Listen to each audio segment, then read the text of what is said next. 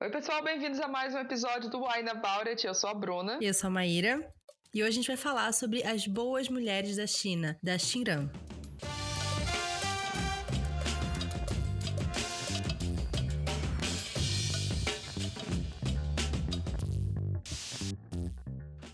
Bom, para poder começar esse episódio, lógico que a gente tem que começar agradecendo nossos apoiadores que fazem com que a gente volte sempre aqui. E que escolheram esse livro, esse livro né, pra gente ler. Pois é. Inclusive, se vocês não gostarem do livro, depois a culpa é deles, não é nossa. Mas muito, muito obrigada aos nossos apoiadores: Paulo Hatz, Williaras dos Santos, Diana Passita, Miri Santos, Lucas Fogaça, Gabriel Mar, Bárbara Moraes, Bruna Vasconcelos, Laís de Baile, Antônio Cavalcante, Maria Eduarda Saldanha, Milena Santos, Nicole Espíndola, Adriana David, Clarice Cunha, Gabriele Malinsky, Ana Cláudia Lima, Clara Pantoja, Bárbara de Andrade e os nossos apoiadores anônimos. Yeah. Pra apoiar a gente é só ir lá no catarse.me barra Lá vocês vão, assim como nesse episódio, poder escolher qual livro que a gente vai ler. Vocês podem votar lá. Vocês têm acesso aos episódios com dois dias de antecedência e também conteúdos exclusivos que a gente vai estar compartilhando nos nossos, nas redes sociais, né? Principalmente lá no Instagram do Wine About It. É isso, então catarse.me barra vocês podem ter acesso a tudo isso. E antes de começar também, né, a gente vai aqui abrir o nosso vinho, comentar um não. pouquinho dele, mas se você for menor de 18 anos, Maíra... Não beba. não, ministro. Se você for dirigir... Não bebe! Mas se tiver em casa, isolamento, se cuidando, for maior de 18 anos, Beba com moderação. Beba com moderação. Olha, sincronizadas, amei. O que, que você vai beber responsavelmente hoje, amiga? Vou beber um Pinot Noir. É, hum, Santa Rita é. 120 reserva especial escolhido por Bruna Miranda. Eu vou beber o Carmené. Ah, dessa mesma? Esse, esse mesmo, Santa Rita 120 reserva especial, só que é Carmené, é outra outra uva. Maíra, você que leu um livro sobre vinhos, explique qual a diferença entre uvas dos vinhos. Por que, que um é Pinot Noir, por que, que um é Carmené? Olha, eu não terminei de ler esse livro, porém, no pouco que eu sei. é, é, um livro bem legal, inclusive, eu tenho que continuar a ler. É, o sabor das uvas se difere muito por conta do terreno e da temperatura, né? Onde elas são é, cultivadas. Então, Inclusive, muitos dos, dos cultivos que tem não são de, dos lugares onde essas uvas são originárias, né? Mas percebeu que aquele solo, aquela temperatura fazia sentido. Então, muitas das, por exemplo, das. É, como é que fala? Dos vinhedos do Chile, por exemplo, é porque eles perceberam que existia um clima lá que era parecido com o clima originário de certas uvas, e aí vamos plantar aqui porque vai funcionar bem. Mas é claro que é, cada terreno vai ser diferente, né? Obviamente a terra vulcânica lá tem uma coisa que vai trazer um sabor, etc., né, para uva. Então, são as espécies diferentes e muito do, da temperatura, como é que é a forma que ela é cuidada e é o terreno. Então, essa é a única coisa que eu sei falar a respeito. Bom, tá melhor do que eu, porque para mim é, é, era assim, é, são os tipos de uvas diferentes. E assim, lógico que né, você cultiva uma coisa, todo o solo e etc vai ter impacto, mas para mim era assim, espécies de uva. Cada espécie de uva vai ter ali, e por ser uma espécie diferente, vai precisar de um, um tratamento diferente, e por isso tem sabores diferentes também. Não fui tão longe. Eu preciso ler esse livro.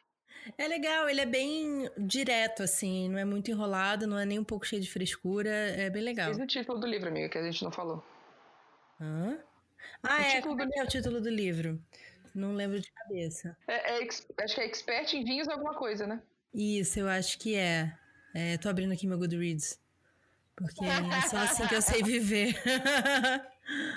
é, Expert em Vinhos em 24 horas. Falei, compacto. Você tem um dia para poder aprender tudo sobre vinho. Exatamente. Ele é um livro realmente pequenininho, mas como ele tem muita informação, ele é uma coisa acho que para você ficar lendo, sabe? Uhum. Beleza, então vamos para os nossos vinhos. Vamos um brinde, amiga, para a gente começar a nossa discussão sobre as boas mulheres da China.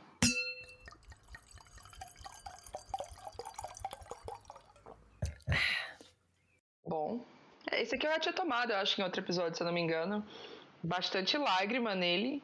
Ele é um, um carmeneiro tradicional. Eu acho que eu, eu dei minha classificação para ele tinha sido um, um, bom, um bom vinho médio, assim, pra tipo, ah, quero Carmener, mas eu não tenho um paladar muito apurado. Eu só quero um vinho mais sequinho, mais ácidozinho, mais sequinho. É esse. Como foi que a, como foi que a Pétula e Isa falaram do vinho? Putz. Não era agradável, era. Era alguma palavra assim. Eu esqueci também. É, uma hora a gente lembra. Quanto mais vinho entra, mais a gente lembra. eu, a princípio, tô achando ele ok. Ele tem um, um, um sabor encorpadinho. Uhum. o bochechinho de Maíra pra poder sentir tudo. Mas eu acho que ele tem que dar uma respirada, viu? Vou deixar ele aqui um pouco aberto pra ver se ele dá uma diminuída aí no álcool. O meu eu deixei ele dar uma respirada aqui já há um tempinho. Ele já tá uns 10 minutinhos aqui respirando. E eu sinto já um ácidozinho, um, um ácidozinho nele. Mas eu acho que é do normal. Eu acho que por enquanto tá ok. Vamos ver daqui a pouco. Eu já tava tomando ele também, porque eu tava com secura. Bora lá para essa leitura. Falar desse Vamos livro. Então. É, como é um livro de não ficção, gente, não vai ter parte com spoilers, sem spoilers, tá? É um livro onde é, ela é uma jornalista, né? Essa autora. E ela conta relatos que ela recebeu da história de várias mulheres enquanto ela trabalhava num programa de rádio, tá? Então, assim, não tem um plot com spoilers, né? É tipo, é, é o que ela tá falando. Então, não, a gente não vai ter parte com spoiler sem spoiler dessa vez. Isso, a gente vai só parar no meio para poder dar uma respirada e beber uma água mesmo, mas a, a discussão vai seguindo aí. Isso. Então vamos fazer a sinopsezinha aqui desse livro para quem não conhece, essa escolha dos nossos apoiadores. Xin Ran é uma jornalista nascida em Pequim em 1958. Ela trabalhou durante vários anos em Nanquim, onde tocou um programa de rádio chamado Palavras na Brisa Noturna, em que contava a história de diversas mulheres chinesas e oferecia ajuda e conselhos. Entre 1989 e 1997, ela entrevistou várias mulheres de diferentes regiões, províncias, idades e histórias de vida para entender qual é a situação e realidade da mulher chinesa na época moderna pós-revolução cultural. É isso, sabe? Isso resume o livro.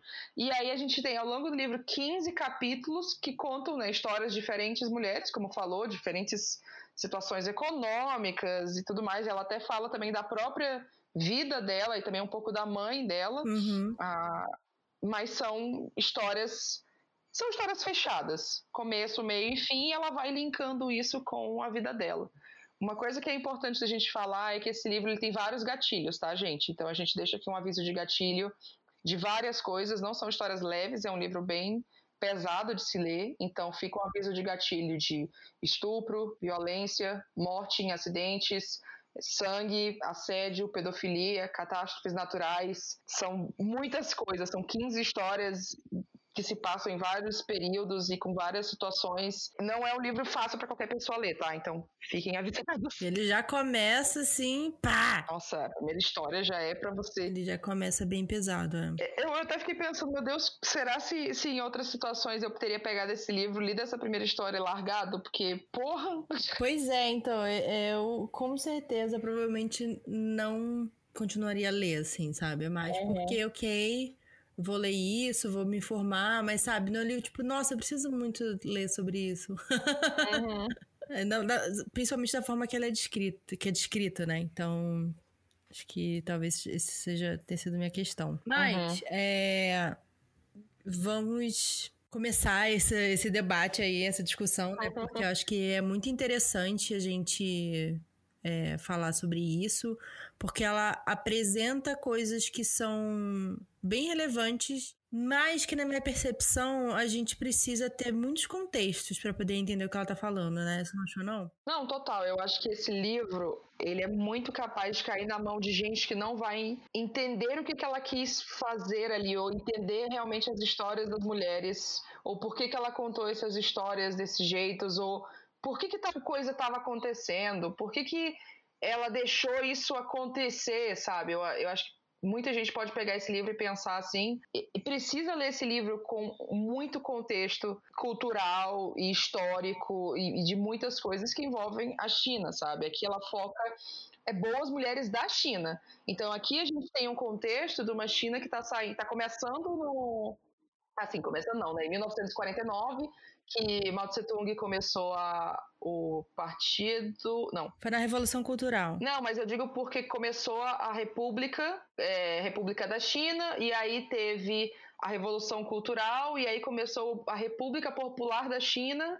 Tudo isso, todo esse período de, 1950, de 1949 até hoje, entre aspas, é o que consideram era moderna. Só que dentro disso tem essa revolução cultural, que foi o quê? O Mao Tse Tung e a galera lá dele fazendo essa campanha para poder estimular que as produções culturais, a mídia e etc., fossem tudo favorecendo o partido, favorecendo o governo e os ensinamentos que eles têm, e a, começar a diminuir as ações contra-revolucionárias que estavam tendo lá. Então, era muito controle do governo sobre a mídia, tá, gente? Entendam isso, por favor. É, acho que não só sobre a mídia, né, mas sobre realmente as pessoas, assim, né? Eu, eu lembro muito, obviamente, da nossa ditadura, né? Uhum. E existia também todo esse controle do que era dito, o que, que era produzido culturalmente, é, o que, que as pessoas podiam cantar, falar a respeito, né? A história lá do, da receita de bolo nos jornais, né? Porque não podia falar o um negócio, então põe receita de bolo no jornal. Então, para mim, me meteu muito claro a nossa época de ditadura, né? É,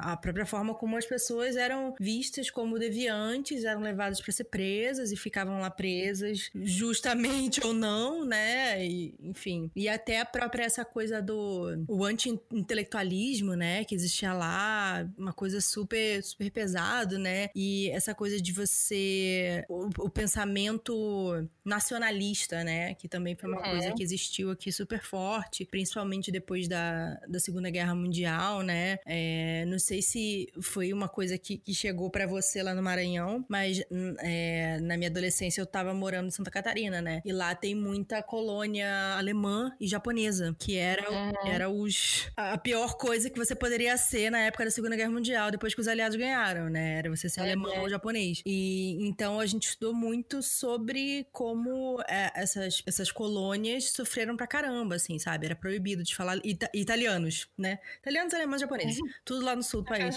Então as pessoas eram, tipo, desfilavam pela cidade sendo xingadas é, uhum. não podia falar o alemão, não podia falar o italiano, não podia falar o japonês, né? Então, uhum. é, isso a gente vê, eu vi várias coisas das coisas que aconteceram aqui lá também, né? Essa, essa nacionalismo, essa coisa de não poder falar outra língua, não poder usar outras roupas que seriam ocidentais, né? O imperialismo. Então, eu acho que dá pra gente associar várias coisas que, que a gente vivenciou aqui, só que lá eu acho que os resultados perduraram de uma forma diferente, assim, sabe? Até hoje, assim, no caso. É, eu lá no Maranhão, assim, crescendo, eu não, não vi nada, sabe? Eu digo que eu não vi nada. E, e acho que até minha mãe viu pouco, assim, é que ela nasceu em 71. É, ela pegou, lógico, ele crescendo quando criança e tal mas, mas nunca foi. Eu nunca senti tanto o efeito e a fala disso no meu dia a dia como eu vejo pessoas aqui do São Paulo, Rio, etc., falando, sabe? É, não, eu também é... nunca vi, eu aprendi, tipo, na escola, tipo, era. Não, mas mesmo na escola, sabe? Não, a, história falou, ó, viu, teve a ditadura, foi assim, assim, assim, assado. Uhum. É isso, próxima coisa. então, não não teve muito prolongado, não se falou muito do impacto que teve no, no Maranhão ou não e tal. E, e, lá não é uma. Assim, eu falo de São Luís, obviamente, né? Mas é, o, que não, o que não tem em São Luís, dificilmente vai ter nos interior, porque quanto mais para dentro do país, mais difícil as coisas chegar. Sim. Lá não tem muita diversidade de imigrantes que não sejam é, América meio central. Ali. A gente tinha muita gente da Guiana Francesa Olha. que chegava ali. É porque é pertinho, é muito pertinho. Então tinha voo direto, São Luís, a capital da Guiana Francesa, que eu não sei qual é. E, e aí por isso tinha um pouquinho de pessoas francesas e tal, mas assim, uma pessoa loura, branca, do olho claro, etc.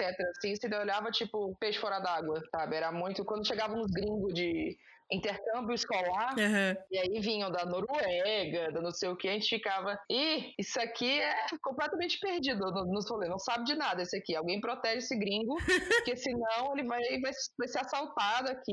Eu nunca esqueço que teve um professor que, que foi lá pra escola e, e juro, ele passou 15 dias, ele foi andar na rua assim, 7 horas da noite, sozinho, a mó cara de americano, foi roubado, roubaram o celular, roubaram o passaporte, roubaram tudo. Nossa. Uma semana depois ele tava no avião de volta para os Estados Unidos, falou que ele não aguentava morar lá. Nossa senhora. Ô, oh, amado.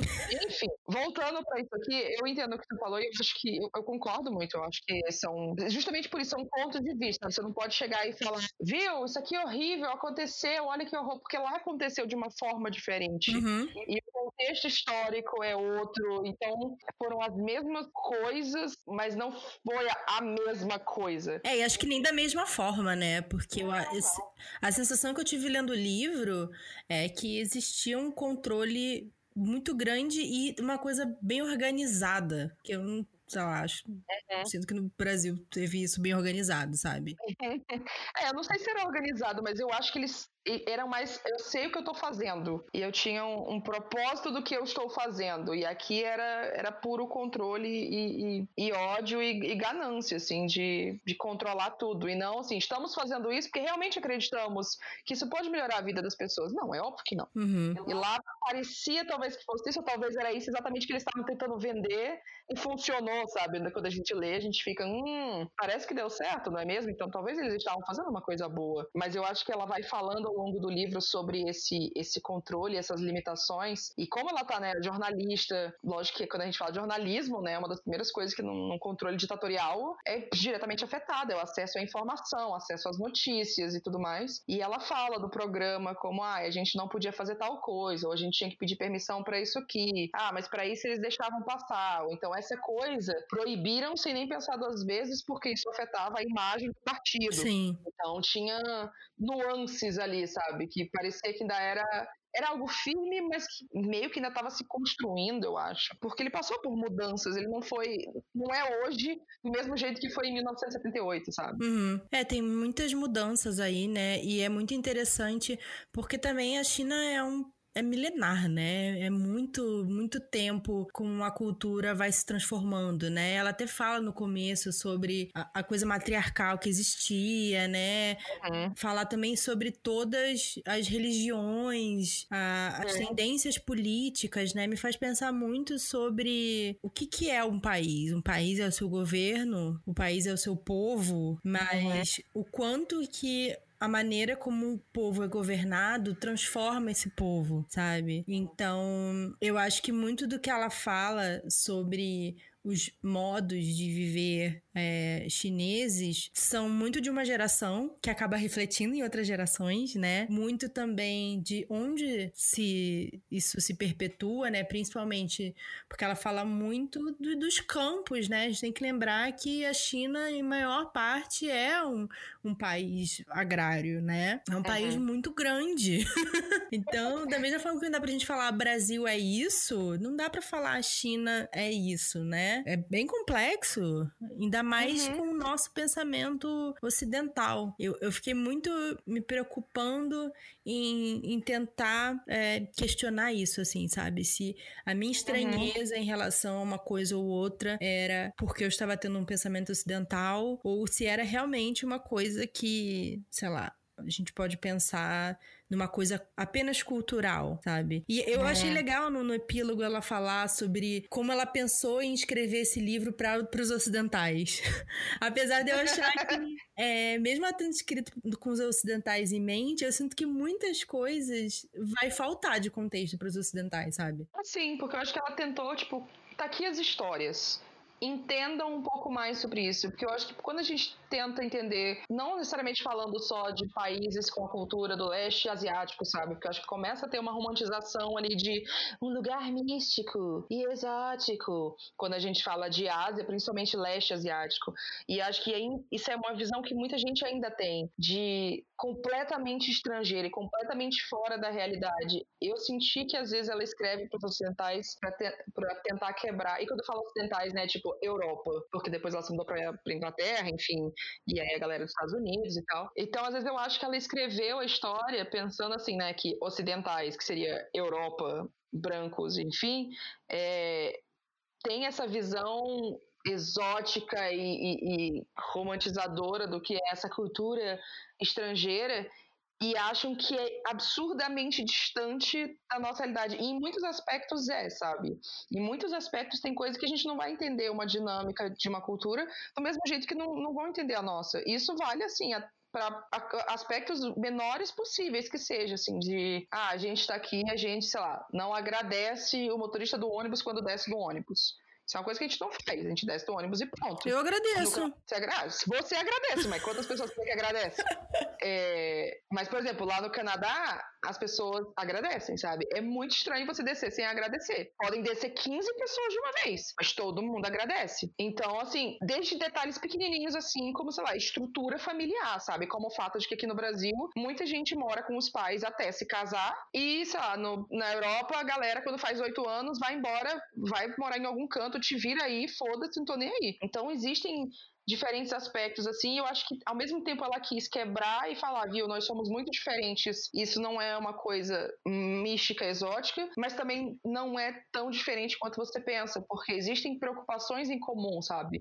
Existem pessoas que vão se preocupar em encontrar o amor na vida, ou se preocupar em ter uma boa carreira, ou vão passar por situações de violência, ou de trauma, ou de etc., do mesmo jeito, porque são sentimentos comuns entre todo mundo. E às, vezes eu acho que ela fez esses dois lados, assim. Tem horas que eu senti, nossa, sei como é que é isso, e ao mesmo tempo fiquei, putz, eu não consigo entender esse contexto. Uhum. E eu acho que até dentro da história ela fala, e eu acho que você falou do, da China ser um país com uma população muito rural ainda, né, muito agrária, quando ela fala das mulheres na, na Colina dos Gritos, e um colega pergunta, tipo, ah, mas elas são felizes? E aí a mulher vai e fala, como que elas poderiam ser felizes nessa condição, sabe? Porque para ela, ali, no contexto dela, na cidade, ou crescendo do jeito que ela cresceu, seria impossível. Uhum. E aí a Tingram vai e fala que de todas as mulheres que ela entrevistou, essas são as únicas que disseram ser felizes. Eu acho que uma, uma das coisas que mais me chamou, assim, atenção em relação dela estar tá falando sobre como a gente. Obviamente, para mim, no caso, ela não tá falando abertamente sobre isso, mas me fez pensar sobre isso. É que não dá para ver essa história de um ponto de vista de conquista conquistas das mulheres ocidentais, colocando tudo isso em, bem entre aspas, né? Uhum. Porque ela claramente mostra, com todas essas coisas terríveis que acontecem entre as mulheres, o machismo que funciona lá é diferente do machismo que que acontece aqui. Por exemplo, uhum. todas as mulheres chinesas trabalham. Sim. Sabe? E, e, é uma coisa que faz parte elas trabalharem, e, enfim, e, e contribuírem para casa, né? Então, para aqui, para muitas mulheres brancas ocidentais, foi aquela coisa de pai conquistar os direitos de trabalhar, uhum. não sei o que lá. Tanto que isso para, enfim, povos que foram escravizados e imigrantes é um conceito uhum. que se fica tipo tipo, anjo, eu queria conquistar o direito de não precisar trabalhar, sabe? Claro. então, é, para mim foi, foi um sinal grande, assim, de que, tipo, não estamos falando de histórias uhum. no contexto ocidental, sabe? Aqui é, o, existe o machismo, sim, existe a desvalorização do, ser humano mulheres, mas uhum. a dinâmica é diferente. E eu acho que é muito é. importante a gente prestar atenção nisso quando a gente vai uhum. falar de coisas não ocidentais. Não, total. E eu acho que é, é uma coisa de que entra na discussão racial, social, enfim, de tudo, que não dá para você chegar e falar: ah, isso aqui é um livro feminista. É um livro para mostrar que as mulheres suportam tudo. As mulheres são muito fortes. E usar isso aqui como, viu, somos todas iguais. E viu como a gente consegue passar por tudo. Homens são lixo.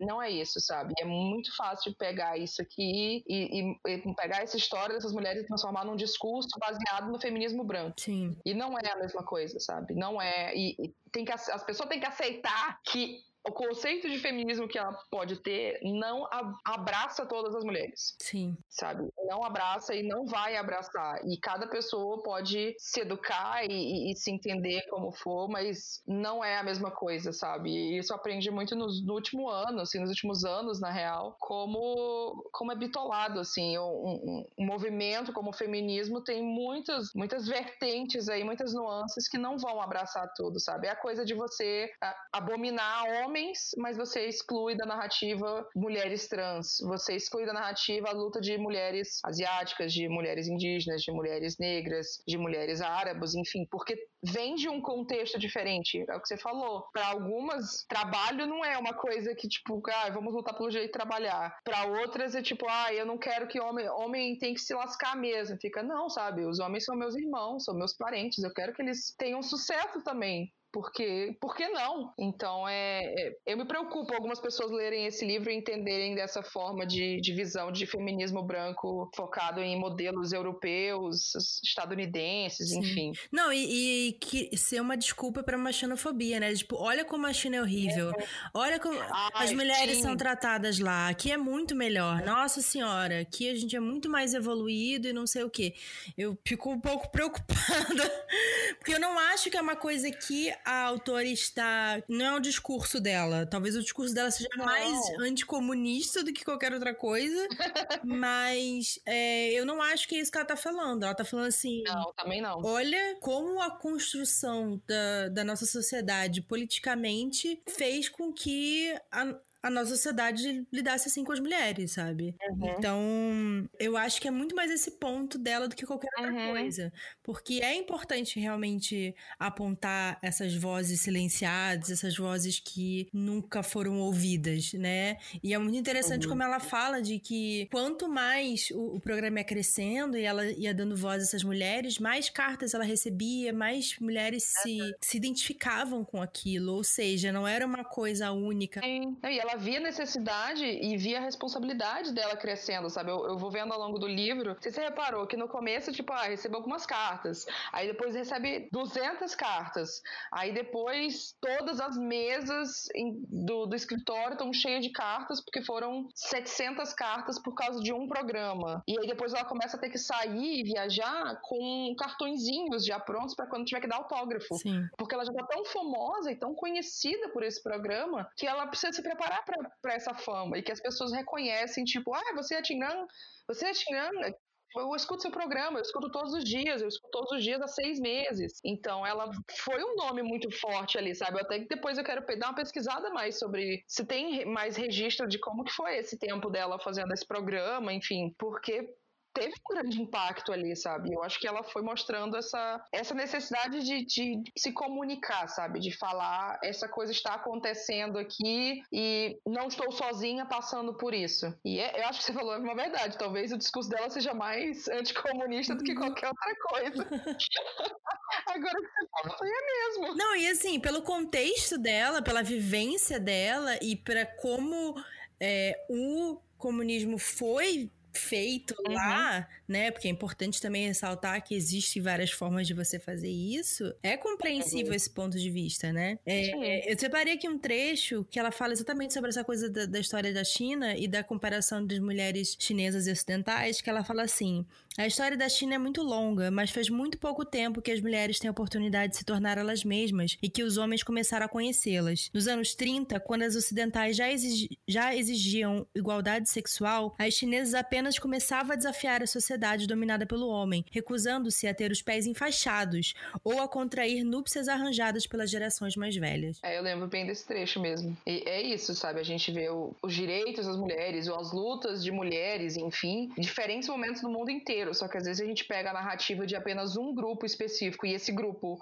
mais vezes do que não, vai ser mulheres cis, hetero, brancas, de classe média alta na Europa e Estados Unidos, e elas vão ditar quais são as principais pautas. Uhum. E aí, isso que algumas mulheres não se encaixam no, na luta feminista como a gente vê hoje. Por isso que mulheres que correm com os lobos não é suficiente para toda pessoa, toda mulher que quer, quer debater sobre seus direitos e, e se identificar, sabe? Uhum. Você fala sobre, ai, menstruação tem que ser uma coisa linda e aclamada por todo mundo. Eu falei, tá bom, você vai trazer pessoas que não se identificam como mulheres que menstruam também para isso aí? Não, não. Ah, mas é, menstruação é coisa de mulher. Uhum. Opa, Sim. Não é assim que funciona. Ai, porque o útero, não sei o quê. Daí, tipo, pô, as mulheres que não têm útero, as mulheres que é. foram designadas mulheres quando nasceram, mas que tiveram que tirar o útero, sabe? Tem, tem tanta coisa, nuance tem aí que é. você vai ver como é idiota e ridículo esse pensamento. Tipo, é risível.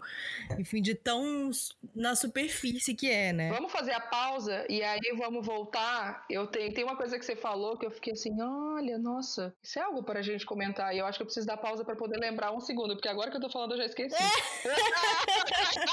gente, é isso. Sete segundos de atenção na sociedade hoje.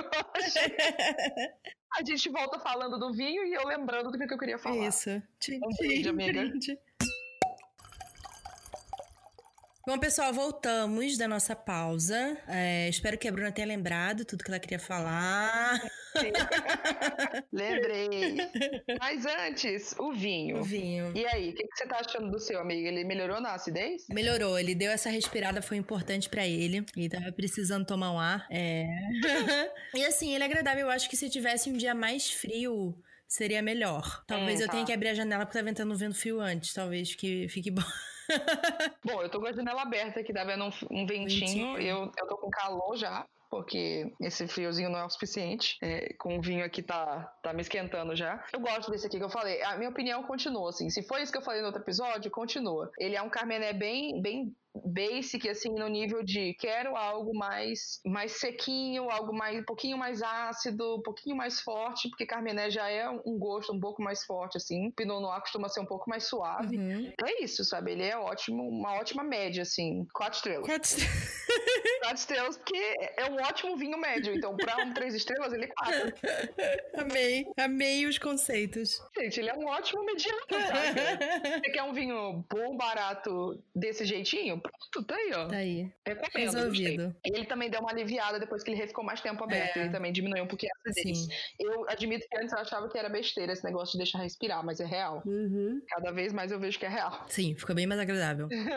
tá, eu lembrei o que eu queria falar. Hum. Você falou mais, mais atrás ali sobre. sobre. Como é que foi a sua fala exatamente? É... Ah, sim, que a gente olha e fala assim: ah, nossa, olha como a China é assim. Ah, pronto, isso. É isso aí mesmo. É, você falou então mais atrás sobre como isso gera um sentimento xenofóbico, né? E a gente sabe que isso acontece, tanto que, né, pandemia, vemos a xenofobia da galera caindo solta. Mas eu fiquei pensando sobre como essa essa visão sem contexto faz com que a gente e aí eu falo todas as pessoas que não fazem parte de um povo, de uma cultura, de um, de um país, de uma identidade étnica, racial, que for, qualquer pessoa que está fora do, de um contexto específico, e aí principalmente falando aqui de brancos, começa que no caso não é gente, mas brancos é, pegam e criam pegam essa ideia de tipo, olha, como é que a China é horrível, olha o que, que eles fazem, olha como é que eles são, pega um aspecto e monta todo o estereótipo em cima disso. Então a gente tem uma visão de pessoas do leste asiático, pessoas asiáticas amarelas, que, ah, porque os homens são desse jeito, os homens são viciados em pornografia, porque a indústria de pornografia no Japão é assim, assim, assim, assado. Ah, e as mulheres são submissas, são todas assim, de cabeça baixa, são todas meiguinhas, e são todas fofinhas e etc., porque porque elas cresceram milênios com essa mentalidade, então é assim que todas elas são e esse é o molde que elas se encaixam. É assim que começa o racismo, tá, gente? É assim que começa a xenofobia, é assim que começa o preconceito. Então é, é você precisa de um contexto, você precisa entender toda uma cultura e toda, todos os aspectos que envolvem aquela informação do que só pegar uma e decidir que é assim que você vai montar tudo isso, sabe? Eu acho que é isso que ela tentou fazer também na história, quando ela pega mulheres mais jovens, mais velhas, é, mulheres que vieram de um contexto né, capitalista antes da, da, implementação do partido, e aí por isso sofrem perseguição política, enfim, é, que tem um contexto de muito dinheiro, de pouco dinheiro, hétero, gay, e, e tem muita, muita mistura assim nos tipos de mulheres que ela, que ela falou aqui. Lógico que não é todas, não dá para um, um, pequeno grupo representar todas as, as histórias e todas as perspectivas, mas como a gente falou, de tanto vem outras narrativas e outras cartas e ligações, sabe? Chega um ponto que ela tem que colocar a secretária eletrônica, que muita gente não sabe o que é, porque isso é uma coisa mais antiga. Então, se você é novo, você não sabe o que é secretária eletrônica, quando você ligava para uma pessoa, você podia gravar uma mensagem, e aí a mensagem ficava salva lá. sabe quando você liga para alguém e fica, é, uma mensagem será cobrada, como é? é? Grave sua mensagem após o sinal e taxas podem ser cobradas, não sei o quê. Isso, essa coisinha que você pode falar e depois a pessoa Essa ouvir, coisinha? Se chama, se chama eletrônica, tá? É, é, aquela bolinha vermelha que fica no seu celular que você fica, como que isso aqui caiu aqui? Geralmente é telemarketing que esquece de desligar. isso é secretária ela tive, teve que colocar várias secretárias, secretárias eletrônicas para poder dar demanda de pessoas ligando. É, enfim, eu acho que foi um ponto muito legal que tu levantou disso, de como a gente vai montando algo e isso vai, isso molda toda a ideia que a gente tem, toda a percepção que a gente tem de um país, né? De pessoas de originário daquele país, de, de como que é alguém que é descendente disso. E, e completamente errado e é completamente injusto a gente fazer essa suposição. Eu acho que por isso que ela talvez tenha pensado em escrever o livro para ocidentais, uhum. como ela fala. Sim. É uma teoria. Uma teoria. É uma coisa que não sei se para você, mas me deixou desconfortável e eu não sei se é por conta da tradução. E aí eu não oh. falo chinês, ou seja, nunca vou saber. É, uhum. Obviamente tem a questão da época também, mas uhum. eu acho que isso, assim, não é uma coisa que, se fosse arrumada na tradução, atrapalharia o texto, sabe? Eu tiraria o texto de, de, contextualização, que é usar a palavra homossexualismo, né? uhum. né? Ela fala homossexualismo várias vezes, e a gente sabe que o correto não é homossexualismo, é homossexualidade, né? Homossexualismo é como era visto quando era considerado uma doença. Então, uhum. ela fala isso várias vezes do texto e me deixou extremamente desconfortável. E a outra coisa é o inválido, né? Ela... Tem mais uma. Tem três coisas que eu vi assim, era justamente isso, era o homossexualismo, o inválido e quando ela usa que eram famílias negras, entre aspas, que eram as famílias mal vistas, uhum. que eram as famílias que eram como se fosse, ah, isso aqui é uma coisa ruim para a sociedade. Então eram as pessoas negras, as famílias negras. E em alguns trechos ele coloca entre aspas, uhum. eu acho que para tentar explicar que não é, tipo, negro como identidade racial, Sim. mas no caso, você deveria ter mudado a porra da palavra e não usado negro, que é uma identidade racial. Você usaria que palavra? Mas tem que ter o contexto histórico. Tem que saber, tem que entender o chinês. E aí o que eu fiquei pensando, esse texto foi traduzido do inglês ou foi traduzido do chinês, uhum. do mandarim? Sim. Porque tem diferença e tem coisas que se perdem a tradução e não tem como, sabe? Tem idioma, tradução do inglês, tá aqui na capa, na real. Parabéns, Bruna. Foi traduzido inglês pelo Manuel Paulo Ferreira. Então, assim, pode ter se perdido coisa traduzindo para o inglês, como é bem possível, e do inglês para o português também perdeu, e Aqui diz que tem várias reimpressões já, é o texto integral, ele fala também.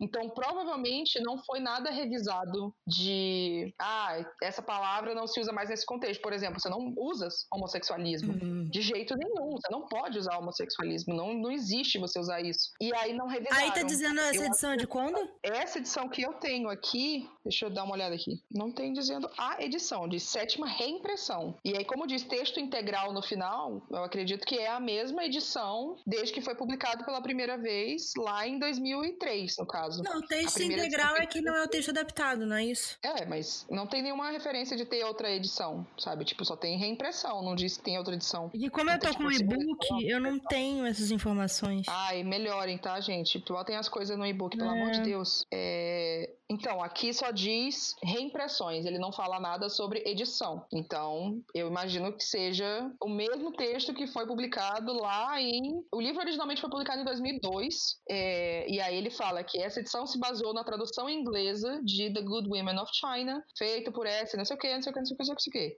Foi publicado a primeira vez aqui no Brasil em 2003, então um ano depois. Ah, tá. Então o livro é de 2002. O livro é de 2002. E aí, as histórias dela são, né, desse período de 89 para 97. É, não, então... minha, o meu questionamento era tipo, ah, já é, é, é um livro dos anos 90? Não, é um livro de 2002. Ele, foi, ele provavelmente foi feito em 99, né? Mas já tava, já tá errado, assim, em termos de. Você poderia revisar isso, Sim. sabe? Você poderia chegar e falar: ah, coloquei homossexualismo, bota uma nota do editor no mínimo do mínimo. Eu sou contra usar. Uhum. Mas se você vai deixar, porque, é porque o texto original fala assim, porque o contexto histórico é esse, então explica isso. Uhum. Fala que homossexualismo era como era falado nessa época, porém, desde então foi rejeitado como uma patologia, por isso, isso, isso, isso, isso, sabe?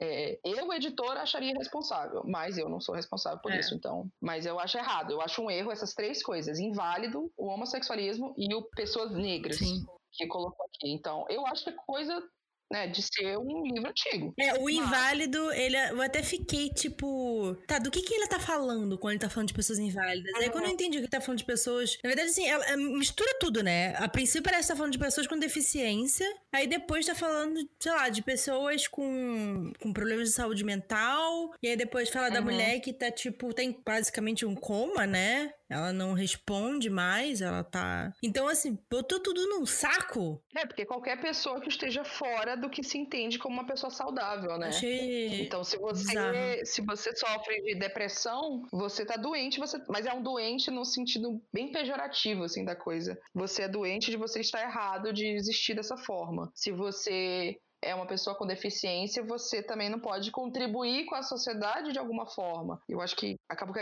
agregou tudo isso na mesma coisa. E aí eu fiquei pensando como que ficou no inglês? Uhum. Como que usaram em inglês o inválido? Uhum. Tipo, usou handicap? Ou invalid. Invalid, é. Provavelmente se for bem literal, invalid. E eu acho que essa tradução aqui foi bem, bem literal, assim, bem palavra por palavra. Eu senti em alguns momentos que tava bem. Dava pra, pra, eu, pra eu ver qual era a palavra em inglês que tava usando aqui. Eu falei, hum, faltou dar uma, uma, arrumada aqui. Mas é isso, né? Eu achei problema é. também isso daí. É até uma coisa pra de vinagrou, assim. A gente já pode adiantar sim, que pra sim. mim é um, é um, é um Nossa, e ela fala homossexualismo tantas vezes que eu fiquei tipo, ah! Porque em outros momentos ela fala homossexualidade. Então por que que não botou tudo homossexualidade, sabe? E aí outra coisa que, que vinagrou para mim foi essa personagem homossexual que eu, inclusive, fiz uma nota a respeito disso. Cadê? tá a garganta. A mulher lésbica é uma predadora, né? Ela é abusiva uhum. e extremamente uhum. sexual. Porque todo o relato dela, dessa mulher, é em volta de transar sabe? Em momento nenhum ela tá falando sobre o, o, amor dela por outras mulheres, sabe?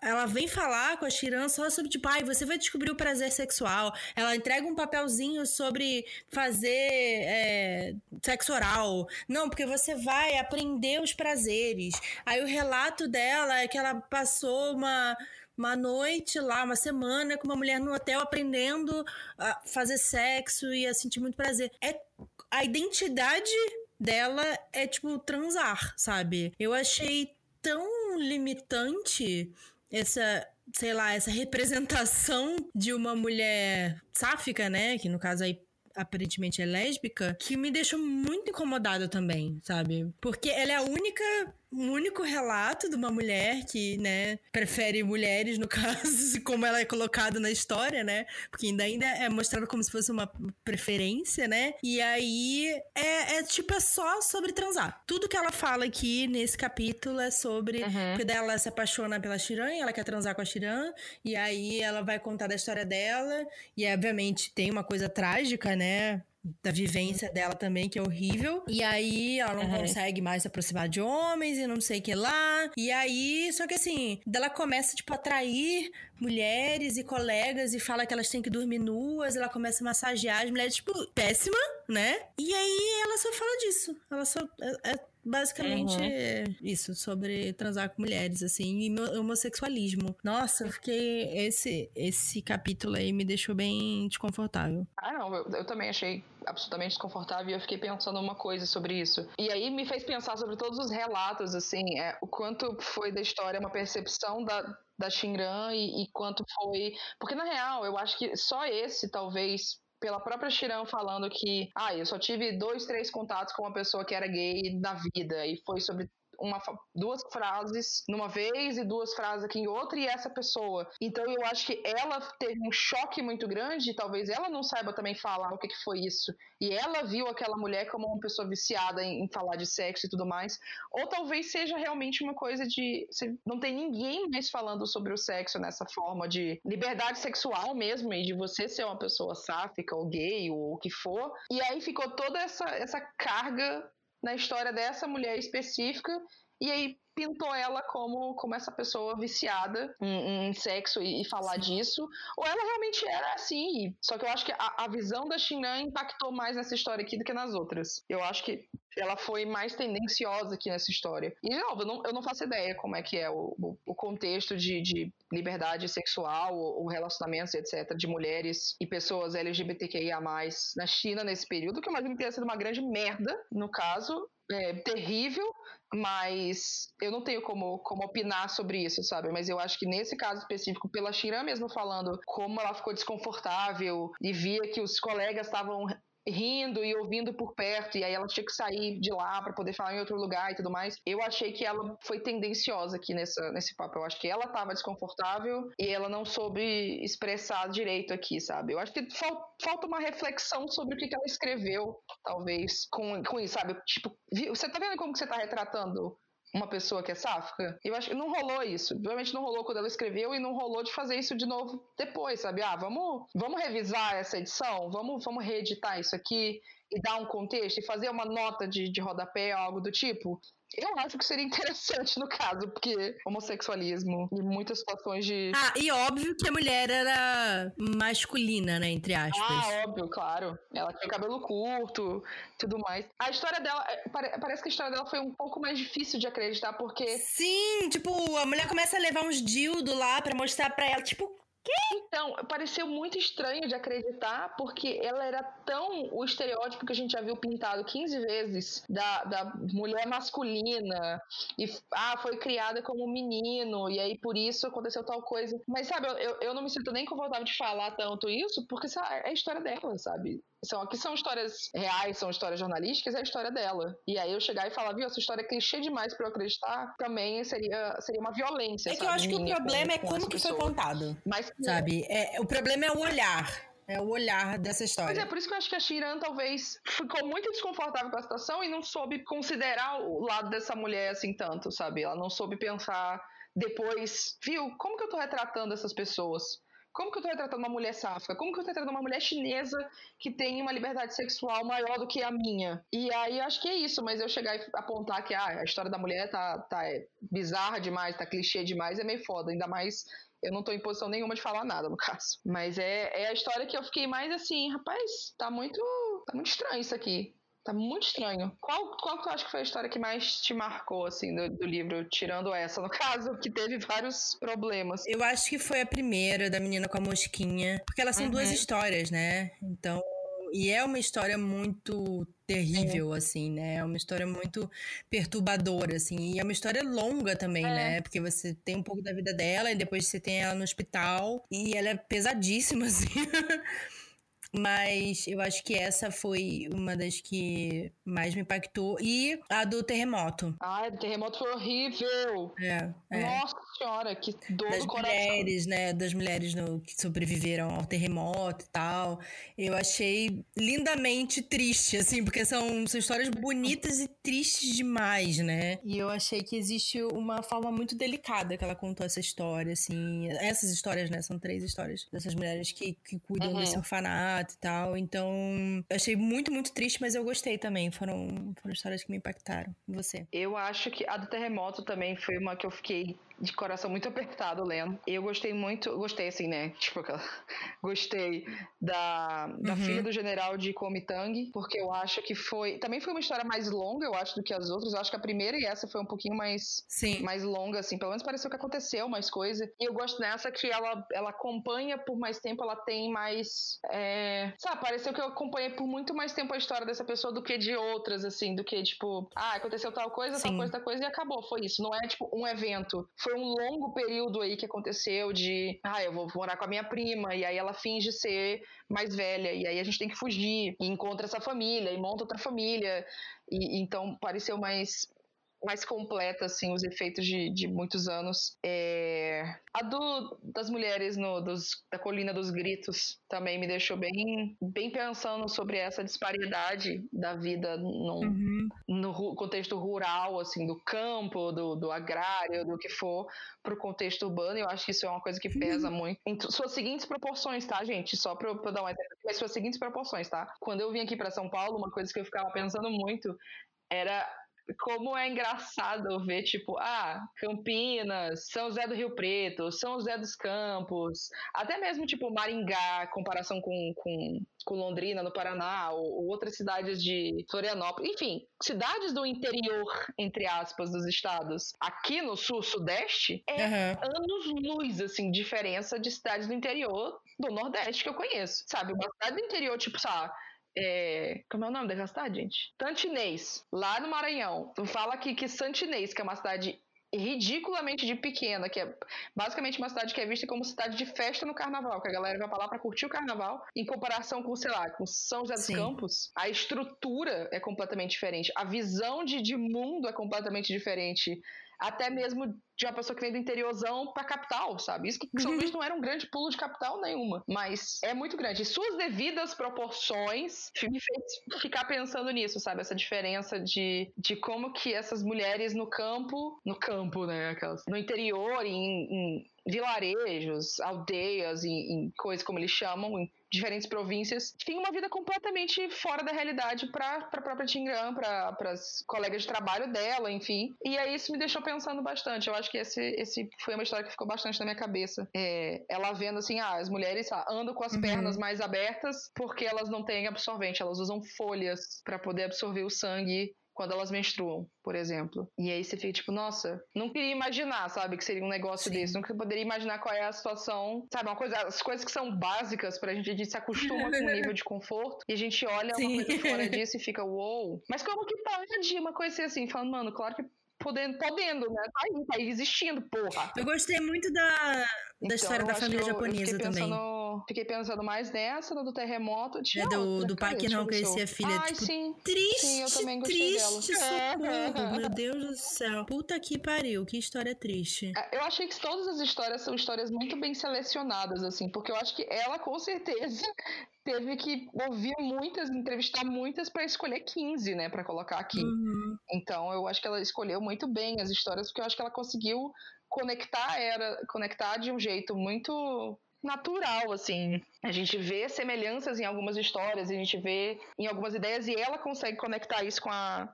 com a história dela. Ah, e sabe uma que também me doeu?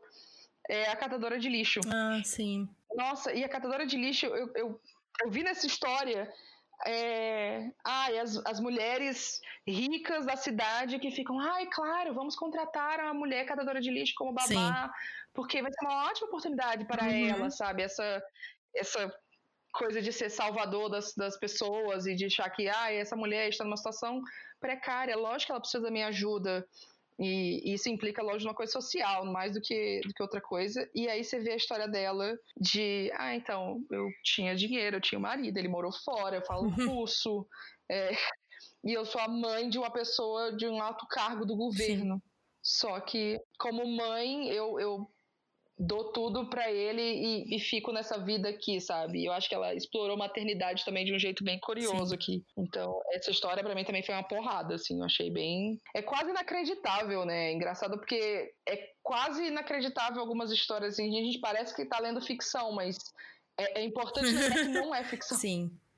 Apesar de que, assim, é uma coisa que para mim poderia ter sido melhor, eu acho que é a narrativa dela, assim, sabe? Eu acho que nem sempre a narrativa dela é instigante.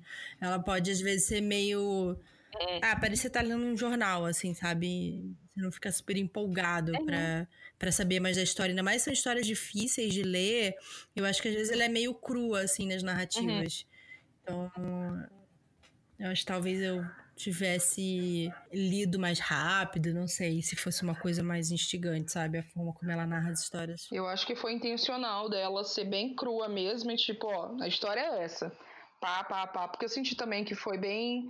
Ah, eu ab abriu a porta, e aí eu entrei no carro, e aí eu saí, e aí eu fiz tal coisa, e aí eu fiquei esperando, e aí eu voltei. Mas eu acho que é isso, né? Jornalismo bem cru, bem direto ao ponto e não sei se é o estilo dela, se. É porque também eu fico pensando, gente, será que não foi a tradução que mexeu e, e coisou? Porque tem, tem. Existem estilos diferentes de escrita, às vezes até não só de ficção, sabe? Um, um livro escrito em português é de um estilo, escrito numa língua anglófona é outro, escrito numa língua em mandarim é outro, em japonês uhum. é outro, em o que for é outro. E às vezes isso se perde na tradução. Real, assim, não por, até por falta de habilidade do tradutor ou habilidade do editor, porque acontece, nem todas as palavras existem da mesma forma no, em todos os idiomas.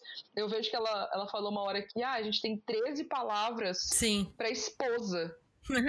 Meu Deus do céu! Porra!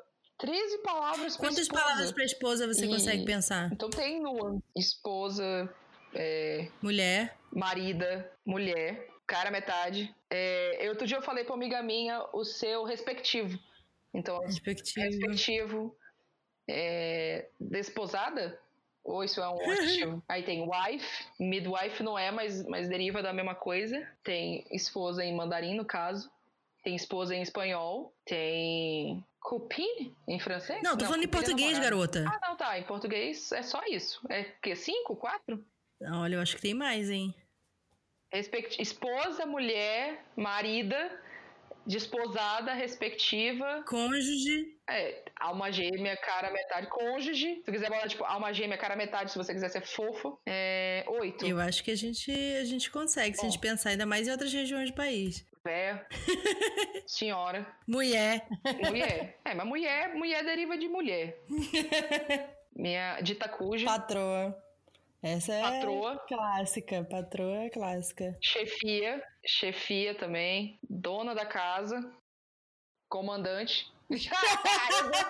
É que eu, eu, eu passei muito é. tempo vendo meus pais bebendo com os amigos, e aí, às vezes, ficava os caras bebendo pro lado, as mulheres bebendo pro outro, porque eles começavam a ficar insuportáveis. Elas iam pro outro canto para beber e conversar de outras coisas.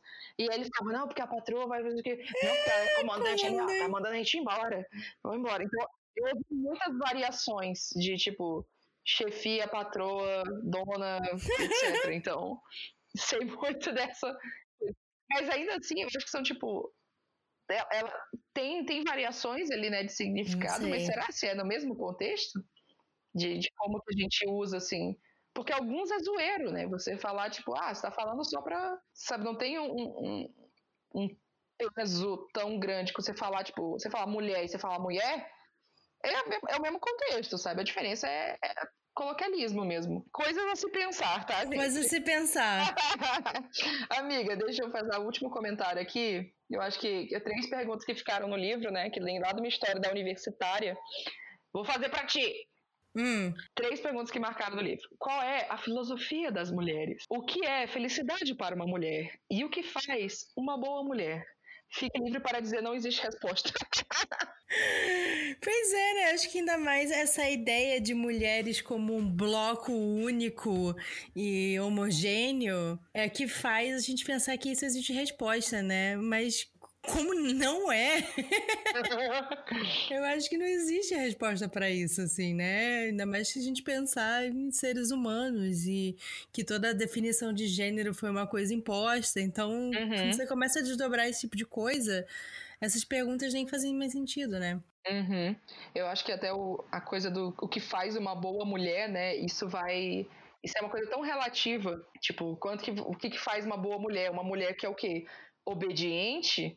Para muitas pessoas, uma boa mulher seria uma mulher obediente. Então, o que, que uma mulher precisa ter para ser obediente? Ou o que, que ela precisa ser boa em quê? Ah, fisicamente? Ou o que, que faz ela mulher suficiente? Ou...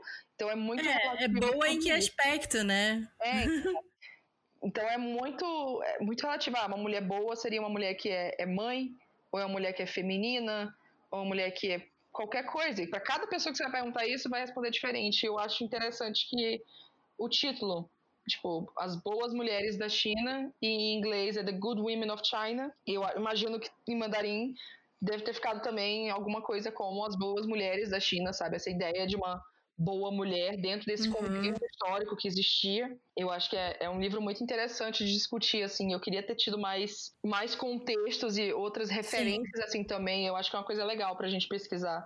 Mas Sim. foi uma ótima escolha dos apoiadores pra gente, eu adorei. É, assim, eu não diria que é uma ótima escolha por gatilhos, né? Não, então, bem, assim, mas... preferia passar sem isso? Preferia. Não, no futuro, vamos, vamos observar mais se a gente tá botando uns livros na lista de gatilho. Mas em termos de, de o que levanta de discussão para aprender e, enfim, eu acho que até que foi, foi muito bom. Assim, pra mim foi, porque eu sou uma pessoa que não tem mais sentimento, né, gente? Então, gatilho é muito difícil funcionar dependendo do contexto muito específico. Então, tadinha de Maíra, pelo amor de Deus, vamos pensar mais nos livros que a gente escolher. Socorro. Tadinha, amiga. É. você ler esse livro. Mas a parte interessante foi eu ficar lembrando as minhas aulas da escola sobre a, a Revolução Chinesa, né? Uhum. Ficar tentando lembrar, tipo, ai, o que que foi? Como é que funcionou? Tipo, caralho, faz muito tempo, faz tipo... Eu não aprendi muito sobre isso aí, não. 14 anos, né? Eu tava no terceiro ano. Era escola, era, tipo, eu tava. É, era aula de geopolítica, né? Na escola. Então. Nossa, mas que específico. É, tipo, ela caía no vestibular, amiga. pra mim, não, pra mim não caía no vestibular, não. Eu, eu lembro muito superficialmente do que a gente estudou sobre a China na escola. Tipo, muito, muito superficialmente. Quase nada, no caso. Eu sabia, tipo, ah, tá bom, a China é um, é um um país que tem o Partido é, Popular Chinês, e é isso, e pode cair no vestibular porque é uma grande potência no mundo hoje. E o que, que são os BRICS? E é Sim, isso. os BRICS. Tipo, os BRICS, eu não aguentava mais eu falar de porra de BRICS. BRICS. Sim. Mas era basicamente isso. Que era. Eu aprendi muito BRICS. Sim, mas eu, eu, lembro disso porque eu tinha um professor de geopolítica muito legal. E aí ele ele falou sobre como foi devastador, assim, a, a, revolução cultural, assim, como muitas das coisas que, sei lá, que funcionavam pararam de, tipo, passaram a ser um problema, assim, sabe? E, e da, da mesma forma como houve a revolução também, que foi lá na primavera islâmica, não, não sei que antes, enfim, havia uma, mais uma abertura cultural, aí depois entraram os líderes religiosos, foi no Irã, se não me engano. Ah, sim, a Primavera Árabe. Árabe, isso. A Primavera Árabe 2010, aham. Uhum. E aí, enfim, é, houve todas essas coisas, né? Então eu fico muito do do que ela falou nesse livro me assustou bastante, sabe? Uhum. E aí eu fico preocupada das pessoas lerem isso sem o contexto. Uhum. É, não, Geral contexto. Também, sabe? Porque pode ser um pouco assustador mesmo, sabe? As coisas que ela tá falando, assim. E, na verdade, como é que foi, né? Como que uhum. funcionou uhum. isso. Então, é, é, sempre complicado quando você vai falar de, de revolução e da forma como foi feito lá. Uhum. Uma coisa muito violenta e, e, pesada, assim, com as pessoas, né? Uhum. Então, meio complexo. Bom, eu acho que de harmonização que a gente poderia falar, já que a gente já falou de Vinagro um pouco mais cedo, seria ler outros livros da Xinjiang, porque ela, ela é uma jornalista que continua escrevendo não ficção e falando sobre aspectos da, de pessoas chinesas, então focando em mulheres. Então ela tem um livro sobre mães chinesas e relacionamentos familiares. É, deixar os livros dela aqui na descrição. E harmonização também, que eu acho que é essencial para a leitura do livro, no caso, é você entender a história política social da China, no caso. Então, uhum. dá uma lida antes de pegar esse livro, talvez, sobre a Revolução Cultural e, e sobre o que, que foi a, a, introdução do Partido Comunista com Mao Tse Tung, enfim. Dá uma lida nisso antes de pegar o livro, porque eu acho que vai, vai ser melhor. Eu adoraria que esse livro, no caso, com uma edição mais anotada, sabe? Eu acho que seria uhum. muito bom ter uma, um prólogo e falar um pouco, e aí fazer notas, enfim. Eu Total. acho que seria muito legal de, de ter uma edição mais completa dele. Total, com certeza. Mas é isso. Eu acho que tirando os gatilhos, amiga. Ai, tadinha. Foi ok. Sobrevivi. Você Sobrevivi. É. Yes. A gente já leu coisas bem, bem difíceis aqui. A gente, a gente consegue. O próximo livro vai ser tipo uma coisa bem tranquila, tá? Eu de ameno aqui. É isso. Só pra gente ficar tipo, ah, amei. Vai ser tipo isso o episódio inteiro. mas é o episódio que eu sempre quis fazer. Amiga, então, um brinde a essa leitura que mais uma vez a gente conseguiu terminar. Muito obrigada yes. a todos os apoiadores que ouviram a gente aqui, que decidiram esse livro, que votaram nele, que votaram nos outros também. Nossa temporada está quase se encerrando. Nem acredito que já estamos no finalzinho. É. Mas- Não acabou esse episódio ainda pra quem é apoiador no Catarse, porque tem momento ressaca. O que, que é momento ressaca, Maíra? Ressaca é a hora que a Bruna já começa a falar as coisas, ela nem sabe mais o raciocínio. Eu não sei mesmo, não. É uns minutinhos depois aí que a gente fica conversando, falando sobre coisas aleatórias, às vezes coisas que a gente não falou no episódio. É um- uma versão estendida. Versão do diretor. Amei. É, o- é o Snyder Cut, mas Ai, dif- a diferença é que o. Snyder Cut ninguém quer e o do Wine About It todo mundo quer. Socorro! A voadora. Um brinde, amiga. Um brinde, tchau.